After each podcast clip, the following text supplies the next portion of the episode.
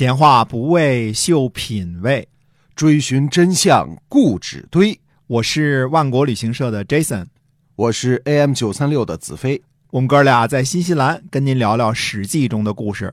好，各位听友，大家好，欢迎继续的收听《史记》中的故事，是由新西兰万国旅行社 Jason 为您讲的。您现在如果拿着手机的话呢，可以在微信上搜一下“万国到家”，哎，这就是我们的这个网上购物平台，是吧？嗯，哎，是的，新鲜的水果、海鲜、牛羊肉、嗯、奶粉、嗯、葡萄酒对，这些东西啊，呃，也感谢大家的支持。嗯。啊，那么接着还是讲《实习》中的故事。好嘞，嗯。我们这几期节目呢，主要是想寻找一些呢秦帝国迅速崩溃的原因啊，嗯。所以我们找出了几个啊，人口膨胀、耕地不足啊，嗯。即秦帝国授田制度的破产，呃，军功授爵制的破产，啊，秦的民族政策，特别是针对新征服地区的统治政策的失败，以及呢，秦二世为了修骊山陵和阿房宫无休止的呃征发超级徭役等等原因。那么今天呢，再说说另外一个原因。嗯，这个还有什么其他原因？呃，先说一下这个思想的不统一的问题啊。呃，秦呢看似给吞并六国呢找了一个堂而皇之的理由，那就是消弭天下的战争。嗯、战国时期连年混战，嗯、老百姓不喜欢战争。呃，秦王呢把六国灭了，就没有诸侯之间的战争了。这不是为了钱手好吗？对吧？为老百姓好吗？但是这个堂而皇之的理由呢，也并没有能够怎么忽悠着老百姓。那么六国被征服的老百姓呢，不喜欢秦国，嗯、这种感情问题啊，嗯、是没法用大道理去说服的。呃，六国的人民呢都臣服了，但是只是臣服于秦的强大的军队，是属于被迫屈服。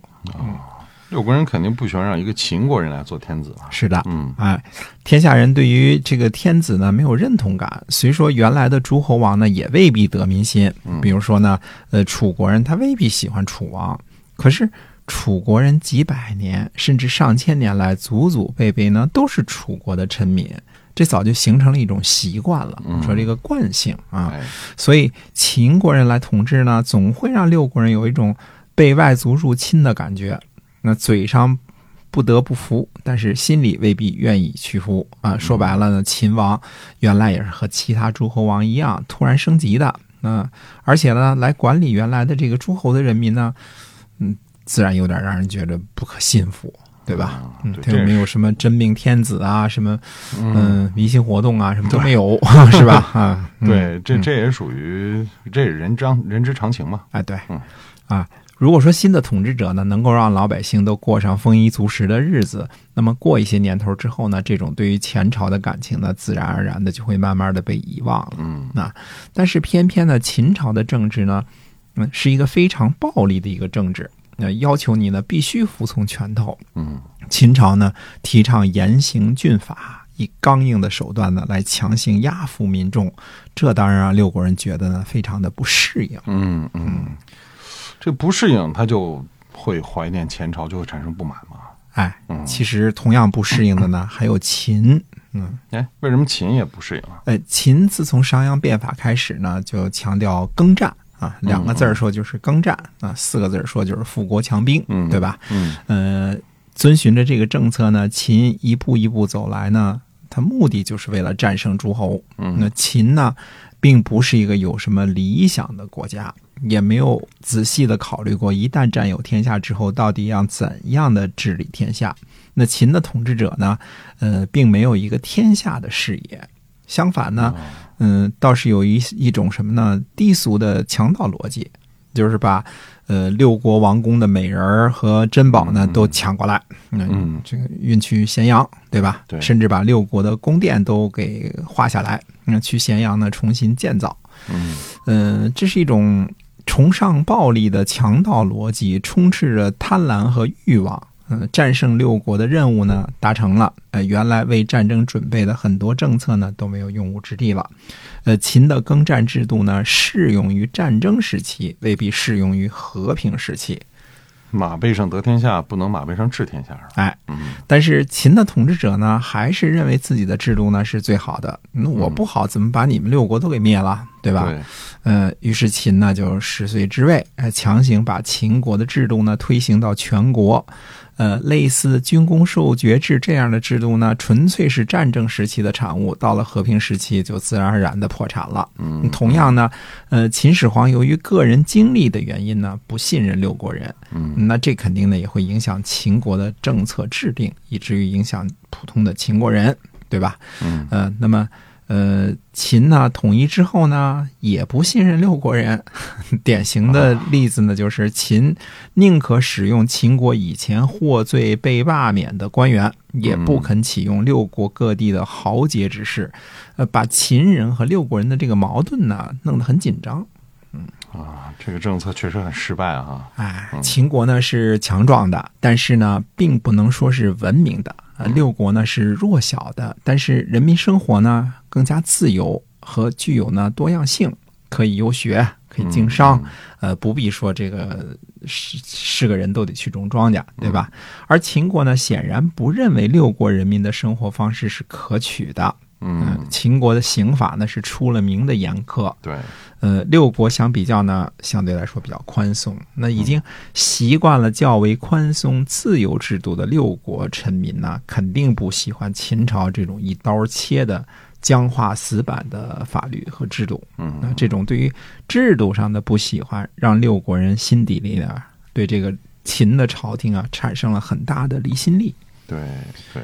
那不是六国也都没有起义对起义对抗嘛？那秦始皇时期都没敢言言声啊。哎，没敢言声是一回事儿啊，心底里是否认同是另外一回事儿了。嗯那哪怕老百姓到大街上去欢迎秦军，这都不能当真。呃，以前日本侵略军占领中国的城市，也组织老百姓上街游行庆祝，对吧？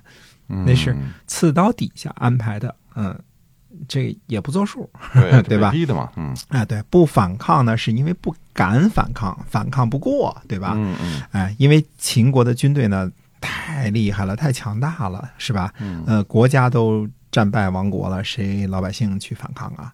对呃，不反抗并不代表不想反抗，只是不敢反抗。那么秦的严刑峻法呀，嗯、什么焚书坑儒啊，估计肯定不会受到六国百姓的真心拥护。嗯，不喜欢，但是又不敢说，这也就是手无寸铁的老百姓唯一的选择吧。哎，嗯怎么办呢？是吧？嗯死到底下 只能忍着屈服吧。啊，屈服吧。最后一点呢，就是对于制度的不适应啊。嗯原来六国呢都是贵族制度，老百姓呢只和自己的土地上的封君打交道。嗯那现在呢，秦国呢弄了郡县制，铲除了原来的六国贵族，呃，百姓和贵族的社会呢变成了百姓和政府官员的社会。无论如何呢，他一下子也难于适应和接受。嗯，对吧？那么秦国呢，从秦秦昭王开始呢，那就是六亲不认的，对吧？什么，嗯，太后也给轰跑了，什么舅舅也给轰跑了，是吧？嗯类似这种事儿，弟弟哈、什么的啊。那么秦统统一之后做的呢，嗯，他并不考虑。各地不同的风俗，而是用秦国那一套简单粗暴的取代六国的制度，所以秦对于如何治理六国人民呢，也是非常的不适应。嗯，怎么这么一帮这个又游学又又做买卖的，是吧？对，跟 跟秦国不一样啊，啊，不一样啊，风俗不一样，对吧？嗯今儿的话叫不和谐嘛。嗯，嗯是啊，哎，呃，这种被灭国家的人民的这种心态呢，就导致人民对于秦的统治者呢，暗地里有对抗情绪，而秦呢，偏偏托大，认为六国的这个贵族和军队这么强壮的都已经被消灭了啊，武器也都被收缴了，嗯对吧？嗯，菜刀实名制了，那县里呢，嗯派去三位长吏就可以顺顺利利的统治人民了。嗯嗯，等到陈胜吴广起义之后呢，大家一想，一个县里也就三位长吏是秦的坚决拥护者，对吧？嗯那干掉这仨人，实际上并非特别难的事儿啊。于是起义呢就此起彼伏了。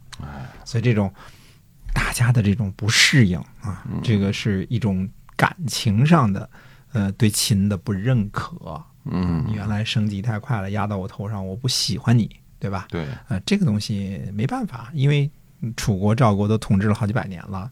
你凭什么你现在姓秦呢？对吧？对，你说嗯来就来了，是吧？哎，对，这个呢也是之所以就是秦这么迅速的土崩瓦解的一个原因，嗯就是没有呃和谐在一起，哎，对朝廷呢没有什么认同感。对，谁都不谁都不待见谁？哎，对谁都不待见谁，那可不有有事儿就打起来了，嗯是吧？对嗯那这个很很简单了，对吧？嗯，哎，所以我们从这几个方面呢，探讨一下秦灭亡的如此迅速的一个原因啊嗯，这也是呃学历史的一个呃主要的职责吧，就是能看从历史现象当中能否找出一些规律性的东西啊嗯，那让后人可以借鉴，对对吧？对，哎嗯，那么今儿的故事就先聊到这儿。好，下次呢，我们接着讲，呃，刘邦、项羽他们怎么杀进咸阳，嗯。然后怎么回事儿，对吧？是？的，哎，开始讲故事，就不开始分析理论的东西了。哎嗯，就更好听了，是吧？哎，对，没错儿。呃，接下来呢，我们还是很长的一段时间会讲刘邦和项羽的楚汉战争。嗯，呃，这其中云谲波诡，那这是一个乱世出英雄的时代。没错，呃，非常的好听。嗯那么慢慢开始进入故事的环节。哎呃，再次感谢您的收听。是的，也欢迎您把我们的节目呢分享出去，嗯让更多喜欢历史的朋友都来听。好，我们下期节目再会。再会。